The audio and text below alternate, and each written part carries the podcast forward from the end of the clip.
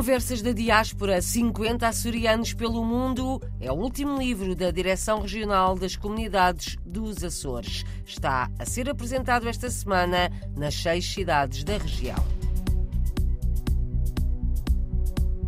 Devagar, mas está a mudar. O perfil das associações portuguesas em França estão a aparecer mais organizações ligadas ao empreendedorismo. A conclusão é do Observatório da Imigração.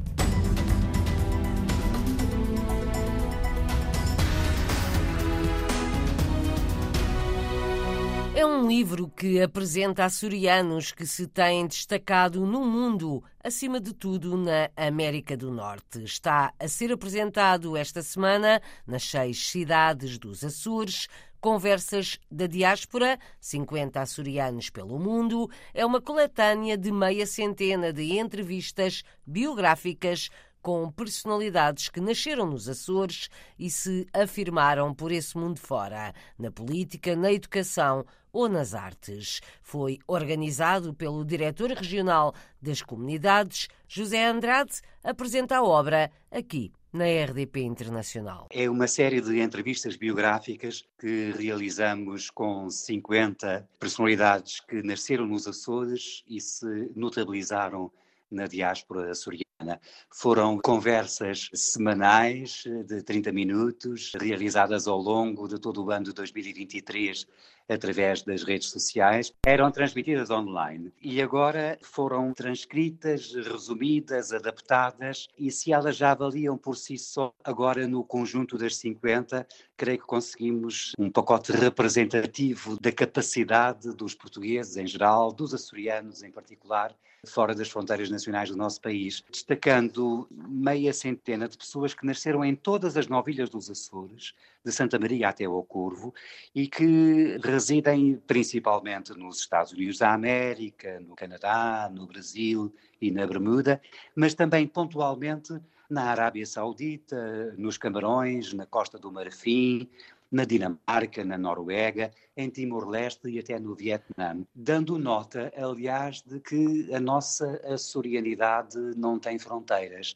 E se os açorianos estão essencialmente desde há quatro séculos no Brasil, desde há 200 anos nos Estados Unidos, desde há sete décadas no Canadá.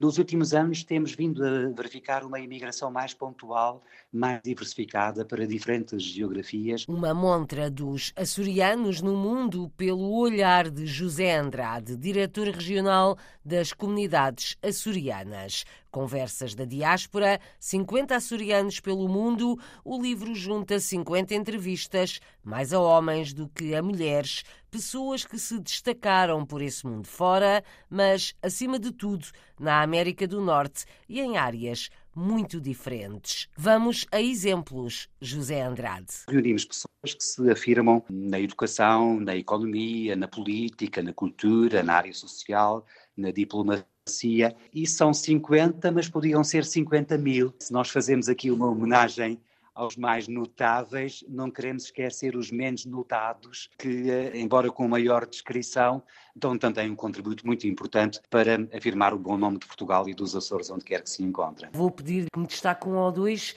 se calhar o critério pode ser fora da América, uma vez que são sempre mais falados, porque são mais e há mais tempo, os radicados na América, acima de tudo na América do Norte. Quer destacar uma ou duas histórias, eventualmente, noutra geografia? Sim, para dar aqui uma ideia da diversidade e da representatividade destes 50 portugueses pelo mundo, eh, nós temos, por exemplo, Al Pinheiro, um autarca que nasceu na Ilha Terceira e que reside na Califórnia, chegou a ser mayor da cidade de Gilroy Ângelo Garcia, um cineasta, eh, é natural da Ilha do Pico, reside também eh, na Califórnia, em Los Angeles. Ele é apenas o braço direito de George Lucas na Lucasfilms. Durval III, um líder sindical natural da Ilha de São Miguel, da Vila de Peixe, eh, está radicado no Ontário, no Canadá. Ele foi o líder do maior sindicato de construção civil da América do Norte. John Correia, natural da ilha de São Miguel, foi presidente do Senado do estado de Rhode Island, nos Estados Unidos da América. Dom José Avelino Betancourt, arcebispo, é natural da ilha de São Jorge, foi chefe de protocolo do Vaticano na Santa Sé e atualmente é anúncio apostólico nos Camarões e na República Centro-Africana. Sem dúvida, predominam os homens, são mais os homens que fazem carreiras de sucesso lá fora? Temos 35 homens e 15 mulheres. Preferia que fosse uma relação mais paritária, mas eu creio que, apesar de tudo, esta relação é representativa de um maior número de homens que se notabiliza na diáspora tendencialmente tem vindo a inverter. Creio que a prazo teremos tantas mulheres quanto homens na primeira fila das nossas comunidades e isso tem vindo a verificar-se principalmente ao nível das universidades. Nós temos, inclusive aqui, boa parte das senhoras do livro são professoras universitárias com responsabilidades cimeiras em diferentes universidades da América do Norte e eu penso que essa tendência para uma paridade mais perfeita tenderá a acentuar-se ao longo dos próximos tempos. José Andrade, diretor regional das comunidades açorianas, organizou este livro a partir de conversas que ele próprio conduziu ao longo do ano passado. Conversas da diáspora, 50 açorianos pelo mundo. A obra está a ser apresentada esta semana nas seis cidades dos Açores.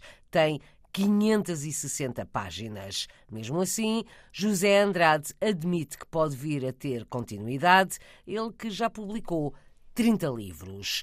Está a mudar o perfil das novas associações portuguesas em França, devagar, mas está a mudar.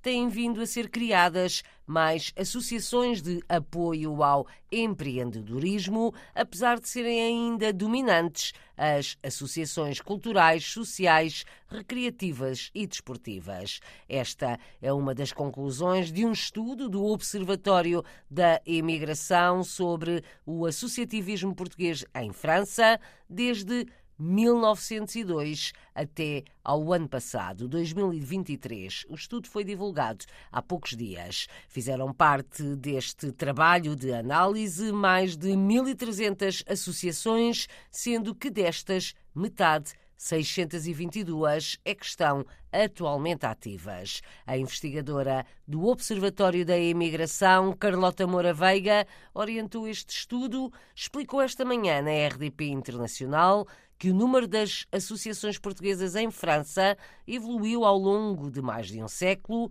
sempre ao sabor das vagas da imigração para o país. Tivemos aquela grande vaga nos anos 60 e 70, mas as associações criadas por essas pessoas que emigraram nessas duas décadas só começaram efetivamente a ser criadas a partir de 1980.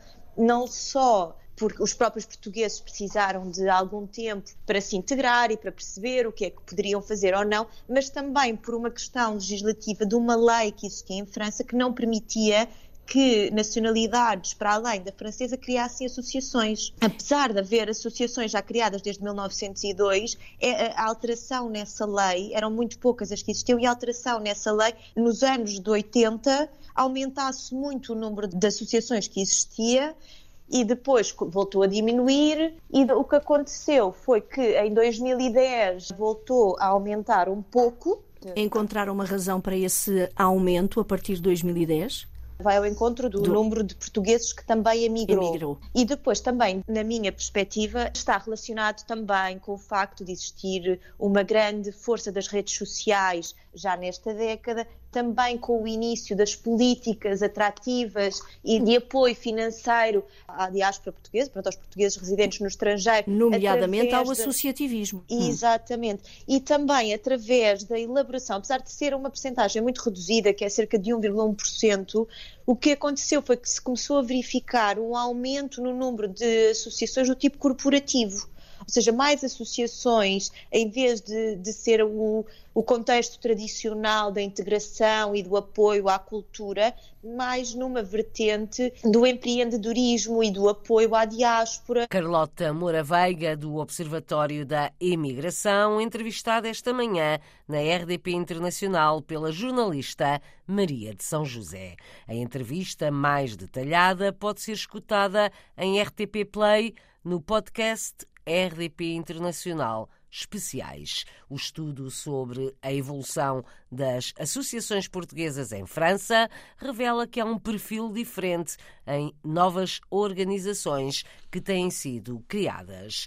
Nos Estados Unidos, na sede da ONU em Nova York, foi ontem inaugurada a exposição Portugal e as Nações Unidas, 65 anos de missões e operações de paz. Desde a adesão de Portugal à ONU em 1955, o país tem contribuído para a segurança internacional com o envio de militares, observadores e elementos das forças de segurança para destinos como o Líbano ou Timor-Leste, a Bósnia ou Angola e Moçambique e mesmo a Colômbia. A exposição está patente no piso zero da sede das Nações Unidas em Nova Iorque.